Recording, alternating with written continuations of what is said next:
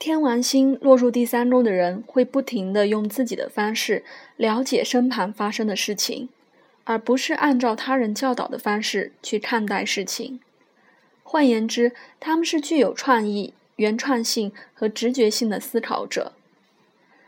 天王星型的心智能够领会整体的概念，进而揭露生命、人类、事件和情形的真相，或是产生顿悟。这些人会用不同于他人的角度去解读环境，而且时常能展现一种超然而清晰的思考能力，迅速地解决问题。当其他人正努力地找出解决方案，设立各种研究计划，以求更完整地了解问题的时候，天王星在第三宫的人只要一出现就知道答案了。他们会说：“这很明显，你应该试试这么做。”偏向理智和逻辑思考的人，时常会对天王星凭空找到答案的能力感到困惑。有时，天王星的想法会超前于时代。让其他人无法马上揣摩清楚，但是过了几天或是几年之后，他们就会明了天王星自然又迅速的推估出的想法。爱因斯坦的天王星落入第三宫，其主宰的水瓶座落入第九宫。第九宫掌管存在的律法和准则，这些都不令人意外。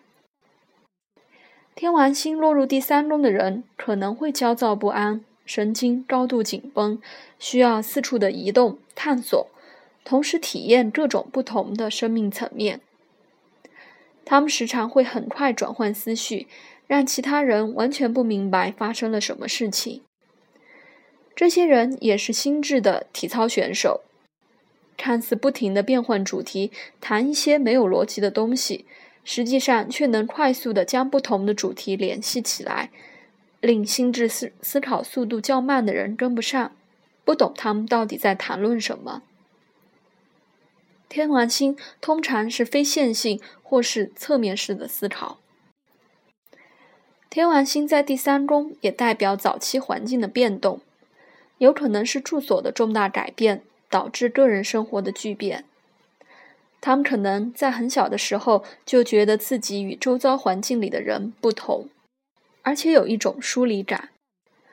这些人与兄弟姐妹的关系可能很不寻常，也许是生活在一个复杂的家庭里，例如有父母一方从前一段婚姻带来的同父异母或同母异父的兄弟姐妹。我曾见过出生星图天王星在这个位置的人。与兄弟姐妹的年龄差异很大，他们的兄弟姐妹、阿姨或叔叔等也可能会展现明显的天王星性格。天王星落入第九宫的第三宫的人，可能很难适应传统的教育体制，在求学阶段往往会遇到一些阻碍或改变。他们通常可以在任何一种类别的学习中做出极具原创性的贡献。我也曾在这个位置的出生星图中发现一些教育和沟通领域的佼佼者。第三宫主管短途旅行，天王星落入这个位置，也意味着旅途之中可能会有意料之外的事情发生。他们会用最不寻常的方式，从一个地方旅行到另一个地方。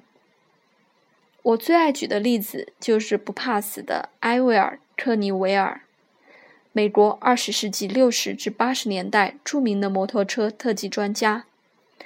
他就是天王星落入第三宫，主宰上升点的水瓶座。